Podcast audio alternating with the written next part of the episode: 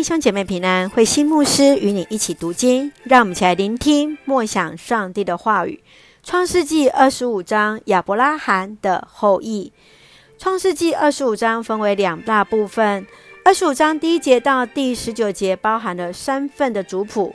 第一份是从第一节到第六节，描述亚伯拉罕后来所娶的妻子基土拉的后裔。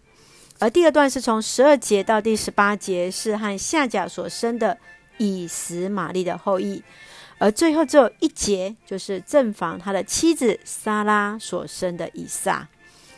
亚伯兰七十五岁离开哈兰，去世是一百七十五岁，在这一百年当中，都有着上帝的带领，有了后裔和土地。继续在二十五章十九节到三十四节。以撒和利百加两个儿子，以扫和雅各双胞胎长子的名分相争的故事。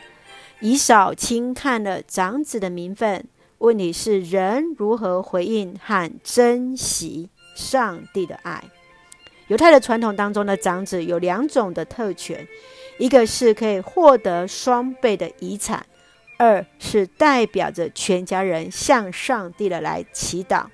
而另一方面，在长子双胞胎彼此相争的故事，也来说明当时代牧羊人和猎人之间彼此敌对的原因，而后也被引用来说明以色列人和以东人民之间的紧张关系。让我们从这段经文一起来思考，请我们一起来看二十三节：两个国在你肚子里。你要生出两个彼此敌对的民族，一个要比另一个强，大的要服侍小的。以扫和雅各还在母胎时就彼此相争，两个兄弟象征着两个国家是水火不容的敌对的民族。在偏爱的环境之下，以撒爱以扫，利百加爱雅各，而产生了利益的冲突。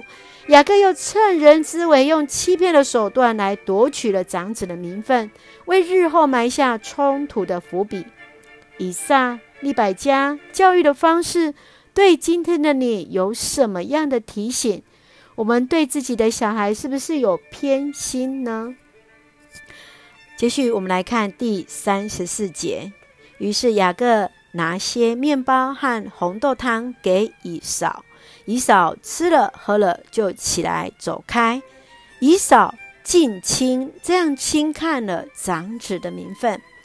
耳熟能详的经文当中，不只是雅各的狡诈，而是以扫竟然愿意以长子的名分换取那么小的东西，甚至说我快死了，长子的权利有什么用呢？但想想。我们是否有时也像以扫，把那长子的名分随便的放弃了？生命当中，你想费尽一切所得到的是什么？这些东西值得吗？而哪些是你忽略了，甚至是轻看了其重要性的物质呢？或是物品？愿上帝来帮助我们，恩待我们。让我们来看二十五章二十一节，因为利百加不义以扫。以撒，以撒就替妻子向上主祈求，上主答应了他的祈求，利百加就怀了孕。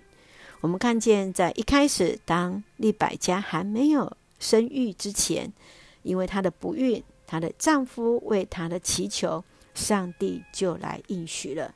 愿上帝也从这样的经文当中，不管思考在夫妻的关系，在与亲子的关系当中，我们看见。上帝的如何来带领，与我们一起来学习，让我们用这段经文来作为我们的祷告。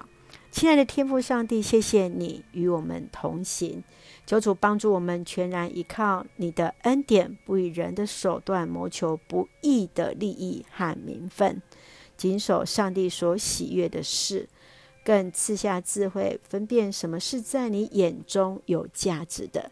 紧紧把握你所看为有价值的东西，赐下平安喜乐，在我们所爱的教会与每位弟兄姐妹身体健壮，灵魂兴盛，恩待保守台湾我们的国家。感谢祷告是奉靠主耶稣的圣名求，阿门。弟兄姐妹，愿上帝的平安喜乐与你同在，大家平安。